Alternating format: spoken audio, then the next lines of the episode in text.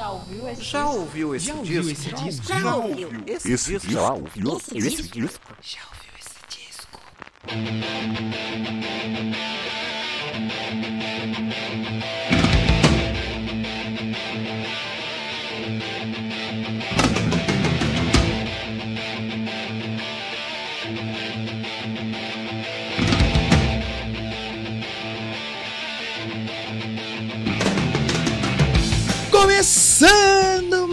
Um episódio do podcast Já ouviu esse disco? Eu sou Danilo de Almeida e esse é o podcast onde eu falo sobre discos. E esse não é mais um episódio, é o último episódio da quinta temporada do podcast. Seja bem-vindo. Se esse é seu primeiro episódio, né? Seria muito louco o seu primeiro episódio ser o último da temporada. Tem muitos outros episódios aí pra você ouvir aqui deste podcast onde eu falo sobre discos, a gente escuta uma musiquinha legal aí pra você conhecer novos trabalhos ou relembrar aqueles que você já conhece. Se você tá voltando aqui, não é a sua primeira vez, meu muito obrigado, só tenho a agradecer o seu apoio. No episódio de hoje, acho que você já pode ver aí pela capa e pelo título que tem Iron, Iron Maiden com seu Power Slave de 1984. Vou falar um pouquinho sobre a produção do disco, falar um pouquinho sobre as faixas e vamos ouvir algumas faixas para não ficar só essa minha voz feia, cansada aqui, falando aí na sua orelha. Fiquei algumas semanas aí sem postar, tava trabalhando muito, então não deu tempo de escrever, não deu tempo de gravar, mas voltei aqui pro último episódio e o próximo vai ter, prometo. Ah, Danilo, você tá falando que é o último e vai ter mais um é o último sobre discos. O próximo é um bônus onde eu leio os comentários da galera ali que eu separei durante a temporada e também vou falar um pouquinho mais sobre o futuro do podcast aqui. Quem acompanha nas redes sociais sabe que eu tô falando que provavelmente vai acabar o podcast, então eu vou separar um tempinho para gravar sobre isso e falar no próximo episódio que são os feedbacks, o bônus aqui da quinta temporada. Então, se você é um ouvinte recorrente, volta aqui no próximo episódio. Eu não sei se eu vou esperar uma semana para lançar, talvez eu já lance na mesma semana deste episódio aqui, não sei, mas eu vou fazer, eu já vou gravar ele daqui a pouco para dar esse parecer para vocês aí. E onde que é as redes sociais que você acompanha esse bate-papo, essa troca de, de, de cine- troca de energia com a galera, a gente bate um papo no Instagram, arroba já ouviu esse disco lá, tô sempre postando foto dos meus discos e a- às vezes apareço lá, troco uma ideia, falo de música lá, gosto de postar lá, que eu não uso as minhas redes pessoais para isso, eu uso mais para trabalho. E tem o Twitter também, que eu também uso para falar sobre música, as coisas que eu gosto, os discos, que é o arroba já ouviu o disco. Segue lá, tem links aí no post. No programa de hoje aqui eu não vou falar sobre o, o você ajudar financeiramente o podcast, porque é o último episódio. Não sei se vai voltar também, então eu não acho justo vocês colocarem dinheiro na minha conta se o podcast vai acabar. E, ai Danilo, mas você ficou prometendo que ia dar coisa para quem tava dando dinheiro. Eu vou falar mais sobre isso no próximo episódio da dos feedbacks. Então, se você já ajudou aqui de alguma forma, volta aqui no episódio de feedbacks que eu vou bater esse papo com vocês. Hoje tem Iron Maiden, o Power Slave, um disco que eu gosto muito, uma banda que eu gosto muito. Não tem como deixar de falar aqui na- na quinta temporada. Eu falei do Kiss no último episódio. É, quando veio pro Brasil com a turnê do Creatures of the Night, abriu todo um leque de possibilidades para que o Rock in Rio acontecesse, justamente o Rock in Rio onde o Iron Maiden veio com a turnê do Power Slave e fez a cabeça de uma galera toda aqui da América do Sul, assim como o Kiss também. E são duas bandas que eu amo e muito legal ter essa ligação aqui no final da temporada. Então acho que tá bom de enrolação, né? Já vamos subir a música aí pra falar sobre esse descasso maravilhoso aí do Iron Maiden, Power Slave de 1984. A gente vai ouvir um trechinho de Rhyme of the Ancient Mariner e eu já volto. Não sai daí.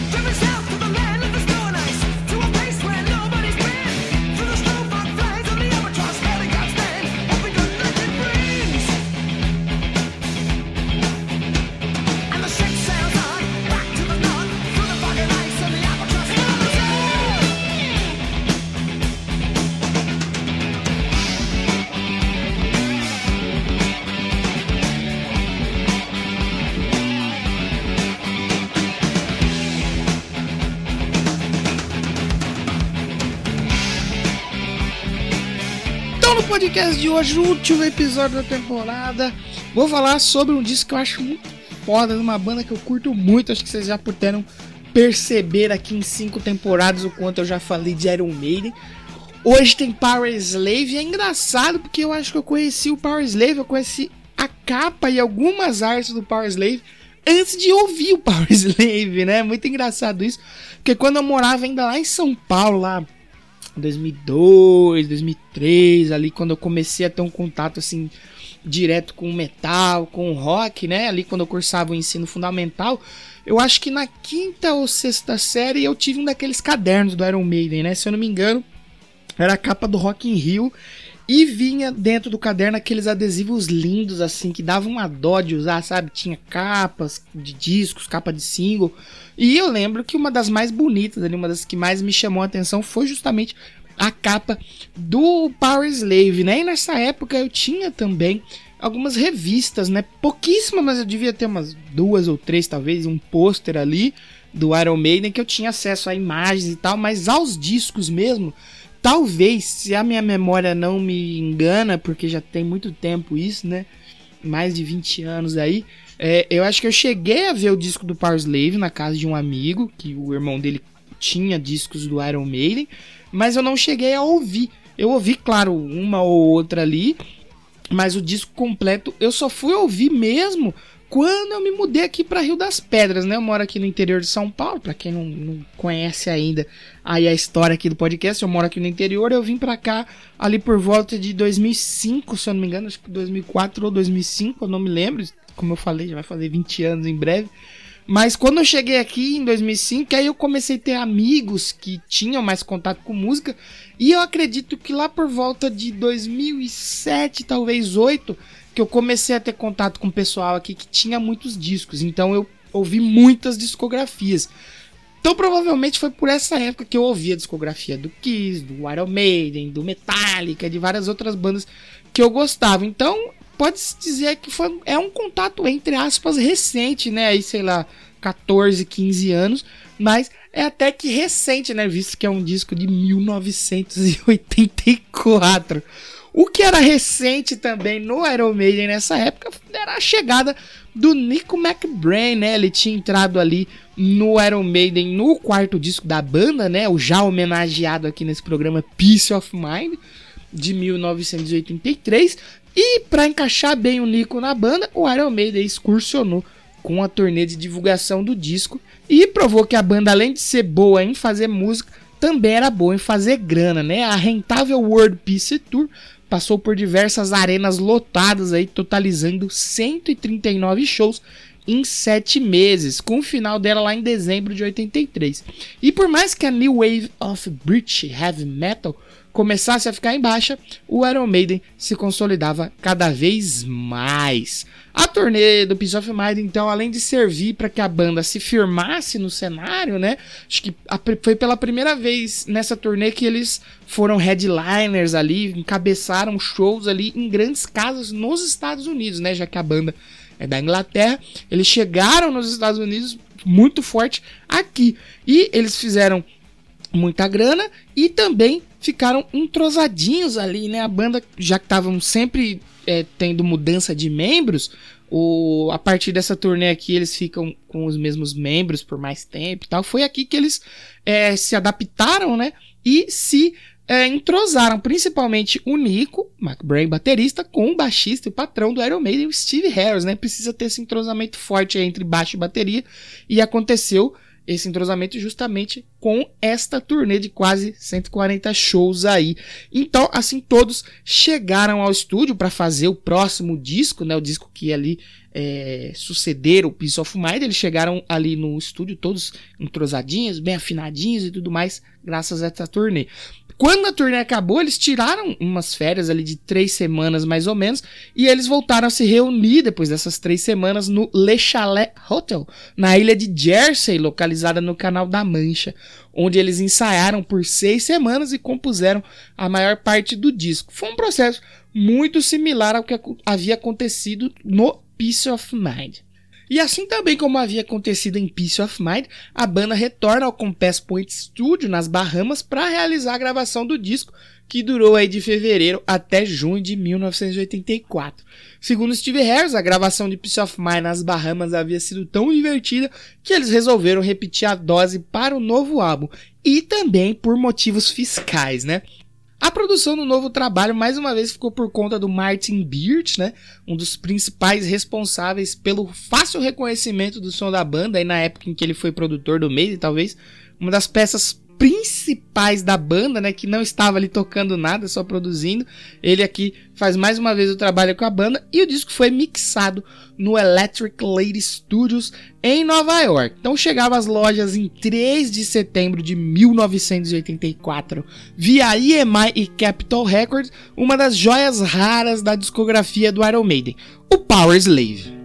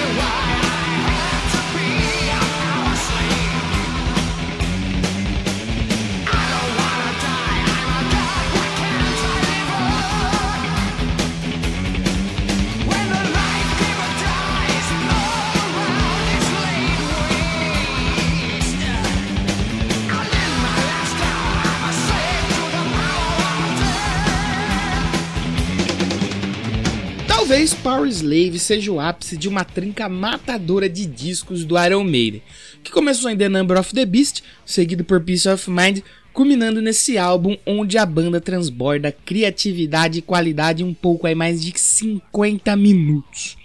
Quase que como uma aposta, já que o estilo estava embaixo, a banda jogou todas as cartas em seu novo trabalho, que, para a sorte de todos, foi um acerto no alvo. Power Slave superou muito seus antecessores, seja nos riffs e solos, linhas de baixo, melodias e letras, além da temática ser quase como uma evolução de Peace of Mind, ganhando aqui aspectos de enormidade. Em Power Slave, a banda fala mais uma vez sobre guerras e batalhas, temas épicos e históricos, e mesmo sem ser conceitual, é possível enxergar um fio condutor que rege o álbum. O espetáculo começa desde a icônica e belíssima capa cheia de easter eggs, assinada pelo criador do mascote Ed, o Derek Higgs. São diversos easter eggs, né, que vão do Mickey Mouse a Indiana Jones, passando pela cerveja Guinness e várias outras frases escondidinhas ali na capa do disco, além da qualidade absurda, né, como um todo, que é uma verdadeira obra de arte daquelas de emoldurar e colocar na parede. Eu arrisco a dizer que talvez a capa de Power Slave seja a mais bonita da discografia da banda.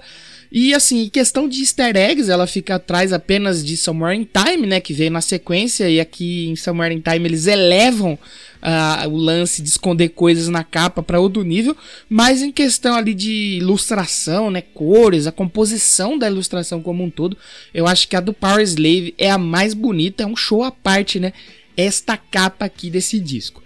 Mas não é só de capa que vive o disco, né? Na questão sonora, o Iron Maiden dá mais um show, já que logo na abertura do álbum, simplesmente temos aí um dos grandes clássicos da banda, né? Aces High, onde além das guitarras brilharem muito, né? O Bruce Dixon entrega uma de suas melhores performances. E se não bastasse começar com uma canção que se tornaria um clássico, na sequência vem outro clássico, né? Two Minutes to Midnight. Não à toa, as duas foram os singles de divulgação do álbum, sendo Two Minutes to Midnight, lançado em 6 de agosto de 84, né? Saiu aí um vinil de 7 polegadas, que continha, além da faixa Two Minutes to Midnight, né? Também tinha um cover de Rainbow's Gold da banda Beckett. E o vinil de 12 polegadas, que além de ter a Rainbow's Gold e a Two Minutes to Midnight, tinha também uma curiosa gravação de uma discussão entre Nico McBrain e Steve Harris por causa de um erro de comunicação de um hold da banda que acabou atrapalhando o solo de Nico McBrain durante um show. Vendo aquela situação engraçada ali dos dois brigando, o Bruce Dixon gravou tudo e a faixa ficou conhecida como Mission from Harry. O single de Aces High veio em 22 de outubro de 84 e ganhou algumas versões interessantes, né? O vinil de 7 e 12 polegadas tinham aí as faixas Aces High, um cover de King of Twilight da banda Nectar e uma versão ao vivo de The Number of the Beast gravada na Alemanha, presente apenas no vinil de 12.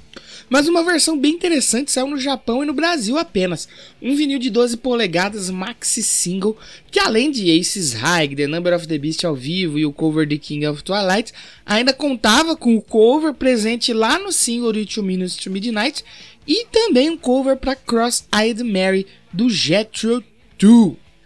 E voltando a Power Slave, o disco segue com a última faixa instrumental apresentada pela banda, a Lost for Words. O Iron Maiden já apresentava algumas músicas instrumentais ali, principalmente seus dois primeiros discos, né? Eles pularam essa tradição em The Number of the Beast e Peace of Mind, e a melhor delas veio justamente aqui em Power Slave, marcando o fim dessa abordagem de lançar música só instrumental, né, nos álbuns aí de estúdio. Curiosamente, a faixa não era para ser uma instrumental, né? Já que segundo Steve Harris, eles só não tinham uma letra legal aí para encaixar na faixa.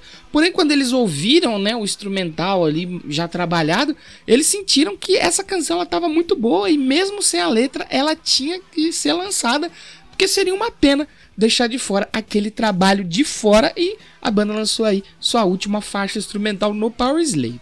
Na sequência vem simplesmente uma trinca matadora de tirar o fôlego de qualquer fã do Maiden. Flash of the Blade, The Duelists e Back in the Village. A Flash of the Blade, mais tarde em 85, foi adicionada à trilha sonora do filme de horror de Dario Argento, Fenômena. A faixa também recebeu covers aí por diversas bandas ao longo dos anos. Vale citar a versão ficou muito boa do Avenged Sevenfold, né? Eles fizeram um cover incrível aí que aparece no DVD ao vivo deles, o Live in the LBC, e também depois foi parar num disco compilado de covers do Maiden. Essa versão é muito legal.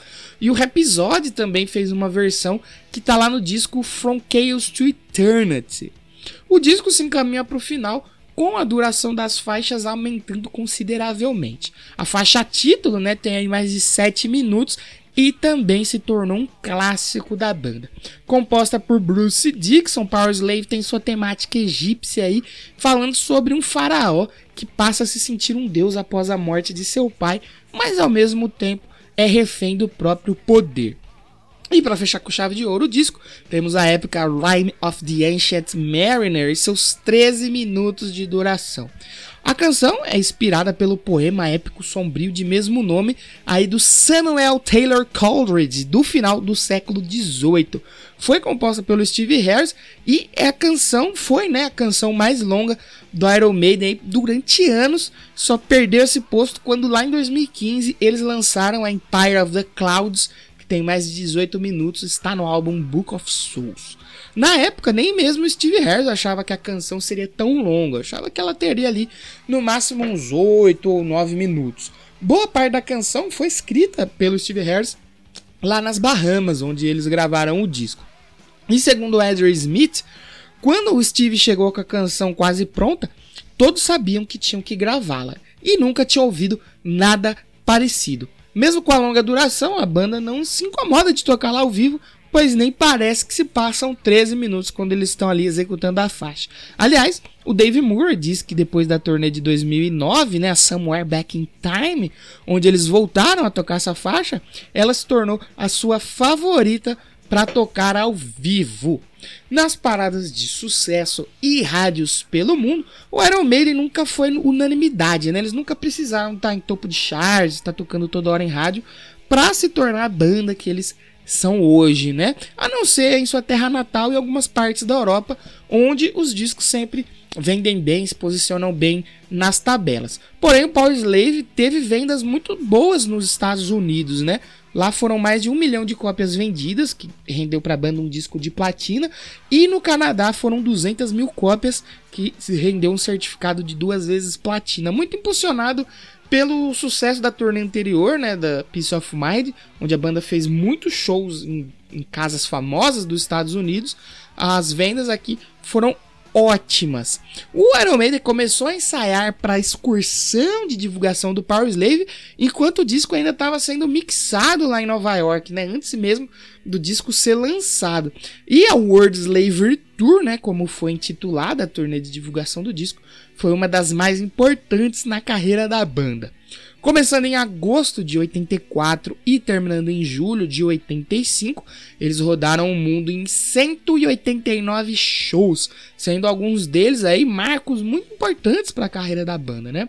O Iron Maiden foi a primeira banda de metal a atravessar a chamada cortina de ferro, né, quando eles tocaram lá na Polônia e Hungria. Durante a turnê também foi gravado um dos mais cultuados álbuns ao vivo da banda, né?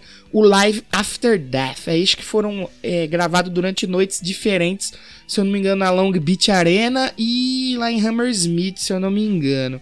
E por fim, né, durante essa turnê também, o Iron Maiden, né, conquistou toda a América do Sul e praticamente se tornou uma religião por aqui quando lá em 11 de janeiro de 1985, eles se apresentaram pela primeira vez aqui no Brasil e aqui na América do Sul, né, lá na primeira edição do Rock in Rio junto ao Queen, em frente a aproximadamente 200 mil pessoas e mais as milhões que puderam assistir o show pela TV naquela noite, fazendo a banda ser simplesmente amada, que na verdade até quase que uma religião. Tem a religião, né? Tem a igreja do Iron Maiden na América do Sul. E tudo começou lá no Rock in Rio 1 com a turnê do Power Slave. Essa turnê aqui que impulsionou a banda a outro patamar e mostrou que o Iron Maiden era de fato uma das grandes bandas aí da geração e que eles iriam muito longe ainda. Segundo o Nico McBrain e o Adrian Smith, foi a partir daqui que eles notaram um rápido, muito rápido crescimento da fama da banda, a ponto deles terem portas de hotéis abarrotadas de gente por onde quer que passavam. E apesar de tantas conquistas, foi aqui também que a relação dos membros começou a se desgastar. O Bruce Dixon mesmo ele cogitou deixar o Iron Maiden já nessa época do Power Slave, devido à longa jornada de trabalho na estrada. Foram aí 13 meses direto fazendo show, como eu falei, quase 200 shows. Desgastou legal a relação deles. O Power Slave, para muitos, marca o fim da era de ouro da banda, né? Já que em Somewhere in Time e Seventh Son, nova Seventh Son, eles começaram a, a, mudar a abordagem sonora, né? Eles foram para um lado mais progressivo, então teve uma galera que não gostou tanto. E depois com a chegada dos anos 90, com a saída do Bruce também, a qualidade caiu muito e eles tiveram apenas alguns lampejos ali do que eles haviam sido nos anos 80. Então por isso o disco se tornou quase que uma unanimidade entre os favoritos aí dos fãs do Iron Maiden. Eu gosto bastante do Power Slave, eu não sei se é meu favorito. Eu acho que o Peace of Mind eu ainda gosto mais e eu acho que também o Somewhere in Time eu gosto bastante, mas é inegável a qualidade desse disco aqui, ele é absurdo, cheio de clássicos. Eu tava reouvindo a Rhyme of the Ancient Mariner. Eu já vi ela, a banda tocar lá ao vivo, já vi a banda tocar esses high, Power Slave, mas a Rhyme eu fui reouvir ontem, né, antes de gravar esse episódio aqui. Nossa, eu curti muito, já vou terminar esse episódio aqui, eu vou ouvir ela de novo. É uma música fantástica ali, são 13 minutos, mudança de tempo, né, e tal muito forte essa música. Esses rag também é uma coisa de maluco, uma música sensacional. E não tem como negar que esse disco ele é absurdo. Então, esse aqui foi o último episódio da temporada do podcast, aqui da quinta temporada de Já Ouviu Esse Disco. Talvez, não vou aqui cravar, mas eu não sei ainda, eu vou bater esse papo melhor com vocês no próximo episódio sobre os feedbacks. Pode ser que seja o último episódio do podcast. Talvez, talvez, talvez, não sei ainda. Vou falar melhor sobre isso no próximo episódio, que eu garanto que já vai sair já, não vai demorar duas semanas. Mas se foi o último, fiquei feliz porque é um disco que eu gosto bastante, de uma banda que eu sou muito fã, que é o Iron Maiden. Vocês puderam conferir nessas cinco temporadas aí o tanto que eu falei dessa banda aqui. Mas É, se- segue a gente aí nas redes sociais, já ouviu esse disco no Instagram e já ouviu o disco no Twitter. E pra você ficar por dentro lá se vai sair mais episódios, se o formato vai mudar, enfim, vou falar melhor sobre isso no próximo episódio, sobre os feedbacks aí da temporada e ler os comentários de vocês, enfim. É, pra terminar esse episódio, a gente vai ouvir Aces High, uma, uma música que eu gosto muito do Iron Maiden. Acho que não só desse disco, mas de todas as músicas do Iron Maiden. Tá ali fácil no meu top 5 músicas que eu mais gosto do Iron Maiden. A Aces High, música fenomenal que a gente vai ouvir agora pra terminar esse episódio. E você tem que res- responder aí.